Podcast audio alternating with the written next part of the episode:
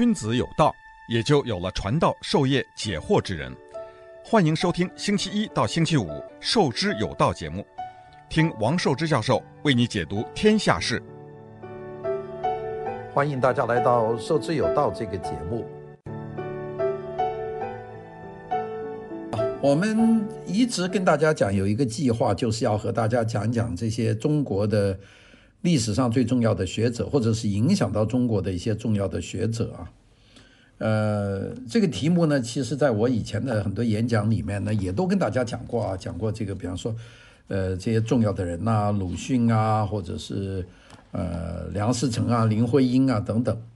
那么到底这些人，呃，有多少呢？我从来都没有做过一个一个思想的准备啊，没有梳理过。啊，我自己呢是熟悉这个艺术的历史，那中国艺术的这些名人呢，我想呢，我都认得很多啊，并且呢，呃，从老一辈讲起，就从徐悲鸿那一代讲起，我都应该可以说，呃，也谈不上如数家珍，但是和大家可以讲很多很多的故事。呃，我曾经还动过一个念头，就是跟大家讲一个中国的艺术家的这个历史的背景啊，每个人有很多的故事。但是后来想一想呢，艺术家毕竟是个少数了。你讲几个艺术家，几个画家，那有些人他一辈子都不看画的，那你跟他讲，那不就是有些天方夜谭嘛？啊，所以呢，我准备了一下资料，后来也是放弃了，没办法讲，因为呢，讲呢可能只有少部分的人他会愿意听，而我们这个节目呢是一个公众的节目，就是方方面面的人都要兼顾得到，那么所以呢，我们就想讲这个影响到我们。华人吧，Chinese，我们的这些重要的这些学术界的人啊，大家说，那我们呃想讲生意人呐，比方说这个李嘉诚啊啊这等等这些人，那我呢不熟悉生意人呐，我我虽然是认得其中的一些人，但是呢我谈不上我能够讲到经济，特别是他是怎么赚钱的，这些我估计网上已经啊非常非常多了，我呢讲不来。那么如果讲学术界呢？我估计我还能够讲得来，那么所以呢，就想一直想和大家讲讲这些人，但这些人怎么讲呢？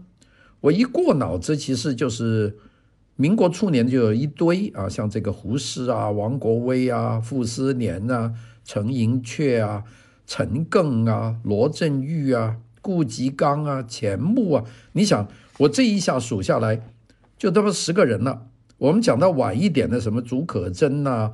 这个季季羡林啊，这个向达呀、庞观旦呐，就是讲到口上的，呃，有些像何炳棣啊、荣庚啊，这个沈从文呐，这些文学家，哎，我这个到口边的，我其实好多的啊，郭沫若啊，这个李济啊、陈植啊，呃，这些人呢，其实有很多人都知道，像呃余英时啊。呃，这些人好多好多啊，还有这个去年才过世的这个饶宗颐啊，这个学术界到底有多少人呢？我自己脑子里一晃，我估计过去的就是一两百个。这一两百个呢，如果整理一下资料呢，我还真可以讲。但是如果你说要讲这么多人，我从何去算起？我也做不了啊。一一讲，你说王国维是清末的人。呃，这个胡适是民国初期的人，那么这些以什么地方为界限，我拿不准啊，所以呢，举棋不定啊，就没有跟大家讲。呃，加上最近，呃，又美国大选呐，又这个事那个事，所以这些节目时间呢，基本上呢都混杂了。那那么到了最近，有一个人到我的学大学来看我啊，有一个人不熟，这个人呢是一个。一个好像做设计的人，呃，跟我的秘书打了很久的电话，就说要见我。那后来就办了手续，他就来见我。见我呢，也没有多少时间跟他谈，呃，也就是一个特别喜欢读我的书的人吧。啊、呃，跟他聊了一下，他走了以后就送了我一本书啊。那个那本书的名字叫做《现代学林点将录》啊。那本书我翻了一下，倒不是很重要的一本书。那本书里面的。呃，每一个人介绍的的文字呢都不长啊，都是，呃，这本书呢，呃，这个作者呢叫胡文辉啊，这本书呢是是一个呃一个非常非常简单的书啊，他每个人，但他的分法呢就很特别。那他比方说，他每他是按这个一百零八将来编的。那我我觉得这个当然这个说起来好笑了，这个《水浒传》的一百零八将，这是我们现在很多人讲法了。所以在我们的华人的文化里面有一个习惯，就是要谈很多人呢，就谈一百零八将啊。其实一百零九又怎么样呢？一百二十一又怎么样呢？大家都从来没有想过有一本书写一百二十一，但是都是一百零八。为什么呢？就是因为水《水浒传》里面是一百零八将。那么当然，他这个我看的这本书，胡文辉编的《现代学林点将录》呢，也是力图的。去梳理这个对中国文化、中华文化最有影响的学术界的人物啊，这样呢就排了大概有一百零八个，另外还有影响这个中华文化的外国人，大概有加了一二十个，就这样加起来一堆人啊，这一堆人呢，我呢就觉得呃，这个编法呢还非常有趣。我看了他的文字呢，如果他的文字来讲的话呢，呃，比较难讲。那这个因为。如果呃这个就文字来来来讲读照读的话，它基本上是一本学术的这样的文章啊。他这个，并且每个人呢，他都有一个头衔啊。比方说，他说这个呃胡适，他把它叫做呃天魁星呼保义宋江啊，把它比例为宋江。我觉得这个太不合适了，因为胡适怎么会是宋江呢？他没有。没有可能起到宋江的作用，叫水水泊梁山的那个作用。那但是呢，我怎么翻翻的这本书呢？也有一个特别的，就是他能够把呃用一百零八个人的方式去把中国学术界的人把他把他把他凑起来。我觉得这个起码对我有一个作用，就是哎，我现在可以按照这个思路去讲这些人。当然，我讲的内容和他的书的内容是完全不同。呃，也不需要去参考他的书，但是他的这个选的人一百零八个，我全且可以把它作为一条线索来讲啊。所以今天呢，就和大家讲第一个，那呃，从第一个讲到最后一个，我估计起码要讲一年的时间啊。每一个人我估计这一一一段节目讲不完啊，就分两段讲。那么如果用一年的时间，我们能够把中国学术界的这些人。都过一次，我们再用一两年的时间把西方学术界的重要人物再过一次，那我们这个节目岂不变得很有用吗？如果大家反听或者转录，那个就变成了一个可以学习的东西啊。对于我来说呢，比较轻松，要讲这些故事给大家听啊。对于大家来说呢，这听了就不是白听，也不是说听一个总统大选这些八卦的新闻，过了以后也没用了，过过了半年大家就忘记了。所以呢，我一直呢也想追求这个。哎呀，想到这里呢，就想以前走过一段很长的路，想给大家讲香港的电影，想给大家讲迪士尼，都是努力。但是那些努力呢，讲来讲去自己都觉得有一些烦。但是讲中国的学术，一个一个的人来讲呢，我觉得就是这个学龄啊，就能够给我讲的啊比较有趣啊，大家呢听了也会有用。那所以今天呢，我们先讲第一个，就是胡适，嗯。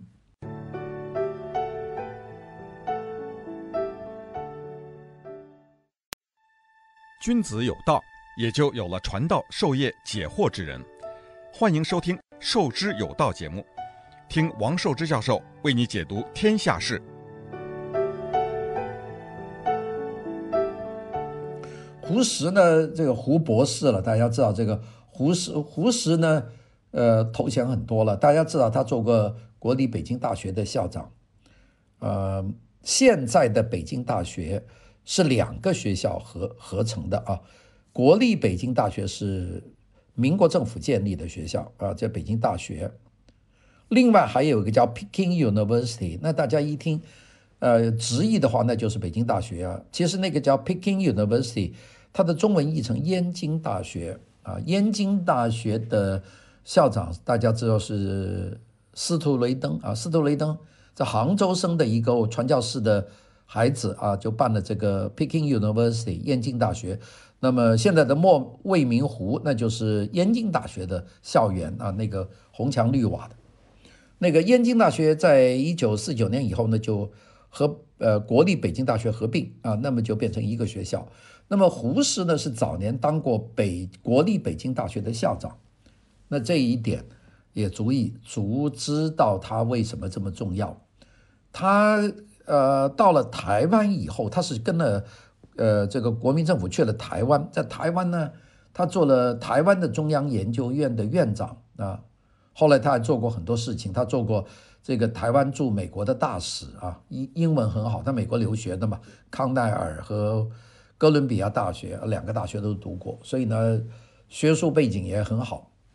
那么，他就是胡适是做什么的人呢？我觉得胡适最重要的就是他在一九一七年，他提倡过这个新文化，就是白话，呃，就是大家少讲废话，少讲套话，少讲空话，少做排比句，少引经据典。那他他提出有八点要求，等下我会和大家讲的。这个讲话后来在这个一份非常激进的杂志叫《新青年》啊，被《新青年》的总编就胡陈独秀了，就把这篇文章呢就把它登载了。这篇文章就原来不是给《新青年》写的，就抄了一份寄给胡这个陈独秀。陈独秀把它一发表了，一九一七年，这个居然就引发了中国的一场文学运动，这个叫新文学运动。所以说，新文学运动的旗手就是胡适。那当然说鲁迅算什么呢？鲁迅是其中的一个，但是胡适在那个时候他的影响力是很大的，并且他用白话文写作，讲话很直接，比方说少讲废话啊，少引经据典，不引经据典这种话，啊，这个当然他这个对年轻人的影响很大，并且他的那种实用主义的哲学的立场也是对一部分的年轻人很有意义的，就少谈主义，多多谈问题嘛，啊，就是他的这一套。这个他学研究的东西很丰富了，他的文学方面，那不用说，《新青年》的创始人，他自己是跟杜威学哲学的，在哥伦比亚大学，历史学、呃考据学、呃教育学、伦理学，他都有研究。他特别有一个领域，他他研究的很深的就是红学。什么叫红学呢？就研究《红楼梦》的学问嘛。那这个我们在未来的这个讲这些。呃，现代学灵点将录啊，就是这一套，我们会讲到很多红学的红学的专家。我今天呢就不单独把这个陈这个胡适剥离出来讲这个红学。那么胡适呢，呃，大家把他叫做胡博士啊。其实呢，他在哥伦比亚大学那一年呢，一八年，一九一八年，他没有拿到博士，他的论文没通过。他的论文是写关于中国哲学的历史，那当时的哥伦比亚的这个博士论文的答辩委员会啊没有通过，就说你这个还欠成熟，你一个年轻人，那这个年纪轻轻的，你没有没有一九一，你想他一八九一年生的，到一九一八年。他去，他去答辩，二十来岁，你写什么中国哲学史呢？所以当时哥伦比亚大学没通过他的博士的学位。那么他隔了十年，到一九二八年回到哥伦比亚大学再次答辩，这样通过。所以他的博士是晚的，但是呢，他就给很多学校授予他这个名誉的博士的学位。他的这个名誉学位数目多了，那我。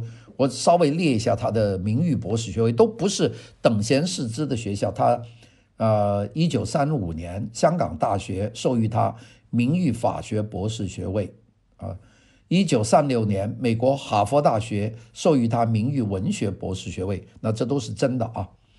一九三六年这个 USC 南加州大学授予他名誉文学博士学位，一九三九年。哥伦比亚大学呢，授予他名誉法学博士的学位。他是哥伦比亚大学的哲学博士，二八年的，但是三六年呢，又给他三九年又给他一个法学博士。他还当过这个名誉的博士，有芝加哥大学、美国杜克大学、美国耶鲁大学法学博士是四零年，UPenn 宾夕法尼亚大学是一九四零年，加州大学 Berkeley 一九四一年，加拿大 McGill 麦基尔大学。名誉文学博士学位，一九四二年；美国俄亥俄州立大学名誉博士学位，一九四二年；威斯康星大学麦迪逊分校的博士学位，一九四二年；美国普林斯顿大学法学博士学位，一九四二年；英国 Cambridge 牛津大学这个名誉法学博士学位，一九四五年。这个数下来呢，他有三十六个博士学位，哇，这个简直是我估计在世界上很难有人超过他。所以胡适呢，叫他胡博士呢也不假。不过现在很多人盯着他一一九一八年没有拿到博士学位，就说他骗人。我觉得这个不对啊，因为他后来还是去哥大，在二八年是通过了博士学位，然后从三一年开始是得到美国差不多所有最重要的大学的名誉的博士学位。我觉得这个人不是空穴来风，是真正有料的一个人。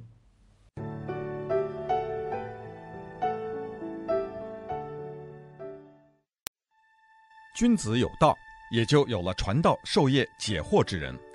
欢迎收听《授之有道》节目，听王寿之教授为你解读天下事。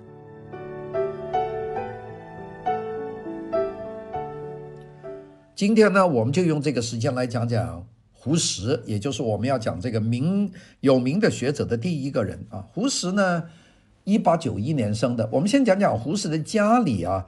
非常有趣。他这个年年纪小小啊，就搬迁了很多地方。胡适的徽州人啊，安徽。大家知道安徽这两个字啊，它其实代表安徽的两个很重要的地方，一个就是安，安呢就是安庆啊，是长江边上的一个城市，呃，也就是一个比较发达的工商城市安庆。呃，第二个呢就是徽州啊，徽州是在皖南，呃，在。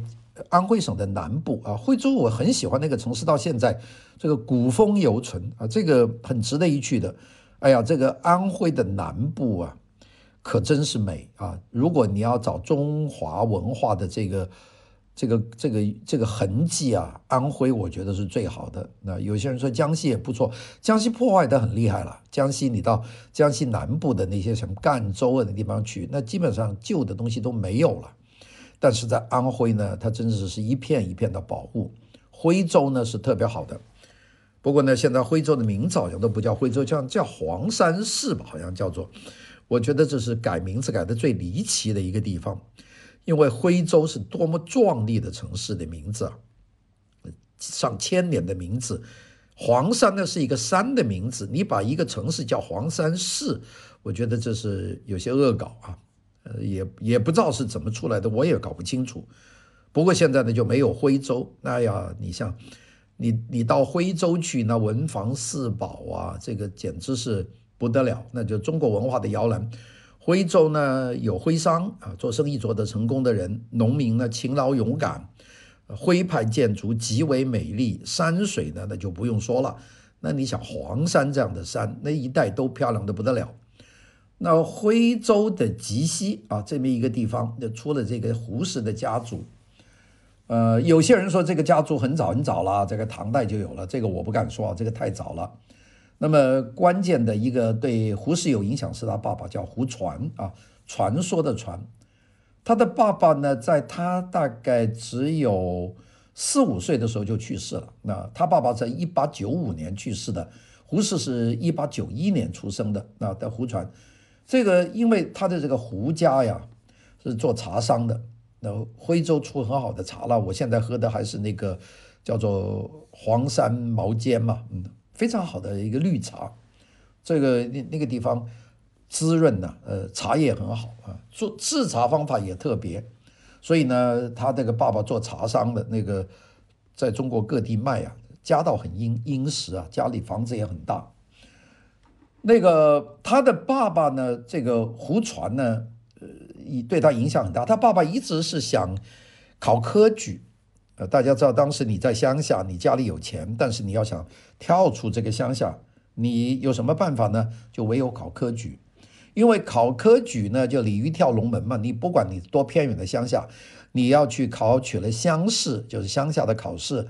再参到县里的县试，然后到省城去考，然后最后到北京去考这个科举啊，考上了，那你就一一金榜题名嘛，你就到北京做官了，就是一步就跳到公务员，大概是这样。他爸爸呢也是读书很努力，那么，但是他这个胡传呢、五次参加乡试都没有中，所以就就这就等于说失败了。所以呢，他就放弃了这个科举之途。那后来就卖茶叶嘛。他有一次呢，跑得很远，跑到卖茶叶卖到什么地方去呢？跑到了东北的宁古塔。大家知不知道宁古塔？宁古塔很远了。宁古塔现在是什么地方呢？宁古塔是图们江以北啊。乌苏里江的上游这一块地方呢，这个叫宁古塔呀。满语啊，这个我们说这个六就叫宁古啊。宁古塔的意思跟塔没有关系。宁古塔的意思是每六个，就是每隔六个。满语六叫宁古，塔呢就是每啊。就是每六个就这个意思，所以宁古塔大家老是想的有一个塔叫宁古塔，其实不是的。现在在什么地方呢？在黑龙江省的东部到俄罗斯的远东共和国的南部，就是弗拉基沃斯托克，就是海参崴的南部这一带叫宁古塔。这个湖船呐、卖茶叶啊，跑得远，那跑到了宁古塔，因为当时是清朝的地方。当时呢去了以后卖茶叶，当时这个宁古塔。就是个每六个这个城市啊，有个编务钦差大臣，就是皇帝派去的一个大臣，叫吴大楨。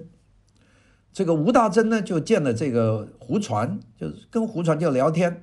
那个胡传就说：“哎呀，我一直想当官呢。”这个吴大楨说：“你不错啊，这个相貌堂堂，那个我听你出口也不凡呐，讲话不错，你怎么不到京城考一个官呢？”啊，哎呀，这个。胡传呢，就跟这个吴大楨就说：“我这考了五次乡试都没有考中，我这怎么能够当举人呢？当不了的。”那个吴大楨就说：“那你就跟着我吧，我挺觉得你挺有用的，你你就不要做茶叶了，你跟家里修书遗风，你就跟着我去做公务员吧。”这个吴大楨，哎，这个这个胡传呢，就是胡适的爸爸，他觉得挺好的。我因为家里太有钱了。这个他卖不卖茶叶都无所谓，家里还有人帮他经营，他就跟了这个吴大楨，吴大楨给他一份官粮。这个吴传跟着吴大楨，结果吴大楨呢就在这个宁古塔没没干多久，啊，就调他是钦差大臣嘛，就说哎呀，现在皇帝把你调到海南岛去啊，你到海南岛去上任，去管另外的事。这个吴大楨呢就带了这个胡传就去了海南岛啊。你看，从从差不多俄罗斯一直跑到海南岛，跑了多远？哎呀，我想那路上大概几个月的这个舟舟车劳顿啊，到了海南岛，哎，这个胡传呢也挺适应，就跟着吴大楨。这吴大楨呢也觉得这个胡传这个年轻人呢挺挺好用啊，然后呢又突然间又做了一两年，又把他调回去，去山东和河南去治理黄河啊。这个胡传呢又跟着吴大楨呢去治理黄河。后来又调到江苏省去做税务，这个胡传呢，就是胡适的爸爸，有过三任的妻子，第一任妻子是太平天国之乱的时候给给杀死了，那这个就是死于这个太平之乱。那么跟着呢，又娶了一任妻子，这个妻子有没有孩子我不知道啊。胡适的妈妈呢是第三任啊，第三任到他的父亲，呃。结婚的时候，他的爸爸已经五十岁了。这个胡传还是跟着这个吴大楨，给清朝政府做官啊，做官也不是多大个官了，就是跟着跑龙套的这个样子。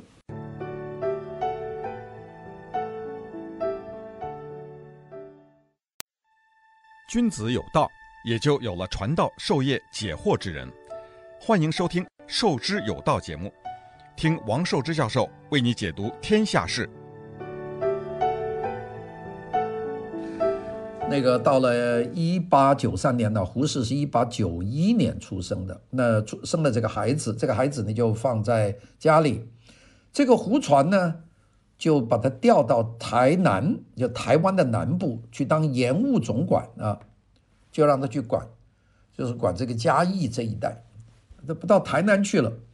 这个爸爸呢，五十岁的人，一个人待在台南呢，过得特别的辛苦，所以呢，修了一封信。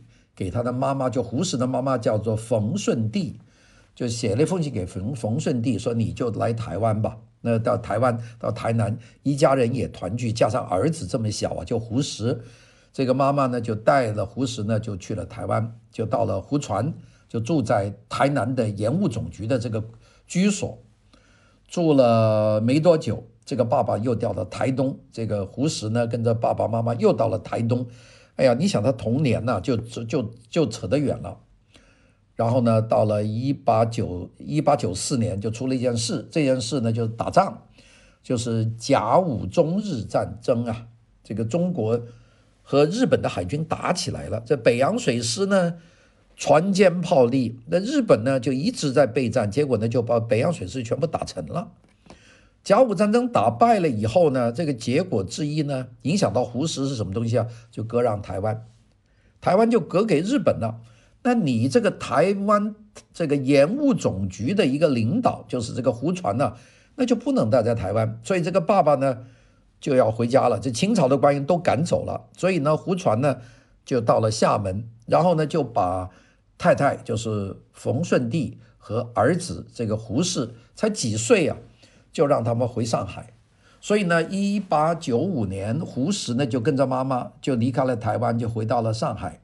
然后上海呢也不是自己的家，又回到了祖籍，就是安徽的这个徽州的这个绩溪，绩呀就是成绩的绩，溪呢就是溪水的溪，他就回到安徽绩溪，他的庄子要上庄，所以呢当时妈妈呢就跟他找了一个私塾的老师给他上课啊，没有多久，呃，隔了一年，一八九五年，他爸爸这个胡传呢就在厦门就病逝了，所以胡适很小就没有爸爸了。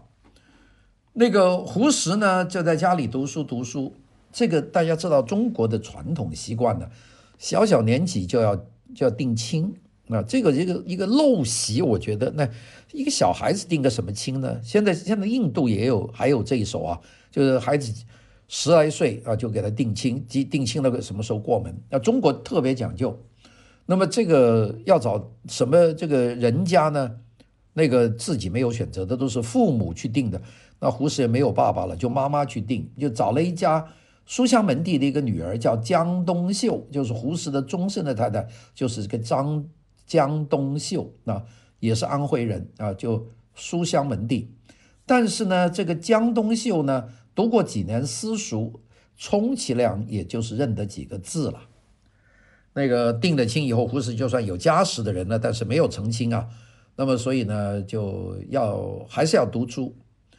他呢，就胡适兄弟很多了。他因为他爸爸前面结过两次婚嘛，就有几个兄弟，同父异母啊，就这样的。他的三哥在上海读书，这三个就回到这个绩溪的家乡啊，就跟胡适跟他妈说，就说这这弟弟啊不能再放在家里了，一口安徽话在读私塾，四书五经这不行了，要到上海去读洋学堂啊，他就跟着。他的三哥就到了上海啊，就到洋学堂。胡适这个人呢，长得非常漂亮，这个人一个很俊的一个男人，并且呢，这个学语言很快，讲国语啊，普通话也会讲，安徽话是家乡话。又到了上海以后，很快就学会一口上海话，这这能够讲很多语言。那么他进私立学校，先到上海进了一家学堂，这个私立学堂叫梅溪学堂。后来呢，又进了一家叫做城中学堂啊。到了一九零六年呢，他就考取上海的一个刚刚成立的大学，叫做中国公学。那中国公学大家现在都不知道了。这个中国公学是个什么学校呢？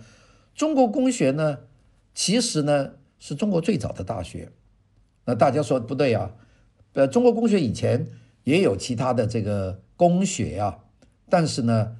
这个为什么说中国公学是中国最早的大学呢？因为有大学编制的只有这一家，就它最早。以前的公学呢，有些叫大学预科，有些就是中学，所以呢就不列此例。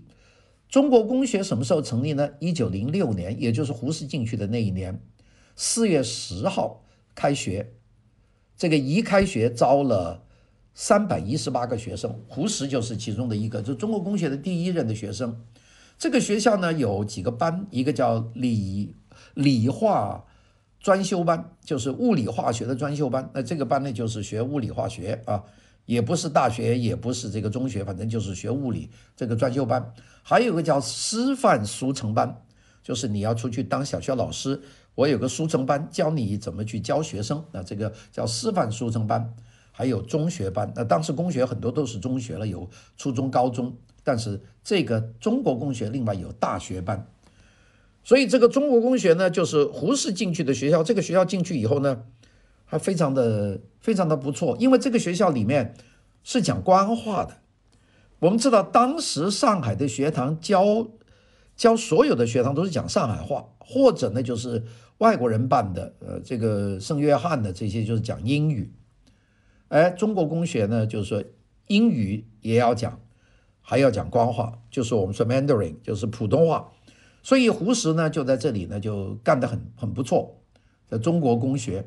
不过胡适呢，隔了隔了一段时间，到他一九二八年到一九三三年，胡适是中国公学的校长啊。你看这个真是转了一圈又转回来，中国公学啊，这个就是在这里读书了。他呢读了两年，在中国公学，他英文学的挺溜的。这中国公学也有很多老外啊在教书。到一九零啊零八年，他呢就在公学里面还兼任英文教员啊，就是他他英文呢学的可以了。学校当时又缺乏这个英文教员，因为你找个老外教，那老外他又不会讲中文，所以你对那些启蒙的学生呢，你必须有个人又懂中文又懂英文。这胡适呢，就进了这个中国公学呢，就兼英文教员，那边读书就边教书，那赚点赚点学费。但是他在这个学校接触了很多西方的东西，那特别是有美国教员就跟他说：“哎，你这么聪明伶俐啊，又喜欢学习，你不如可以报美国啊，申请奖学金啊，看看能不能去啊。另外家里筹点钱呢。”他家里还是很殷实的，虽然父亲去世了啊，所以呢。他就一九一零年啊，他在你记得他进中国公学是一九零六年到一九一零年，也就是差不多四年以后，他就考取了美国的康奈尔大学。谢谢大家的收听，那么我们呢，明天呢接着再讲。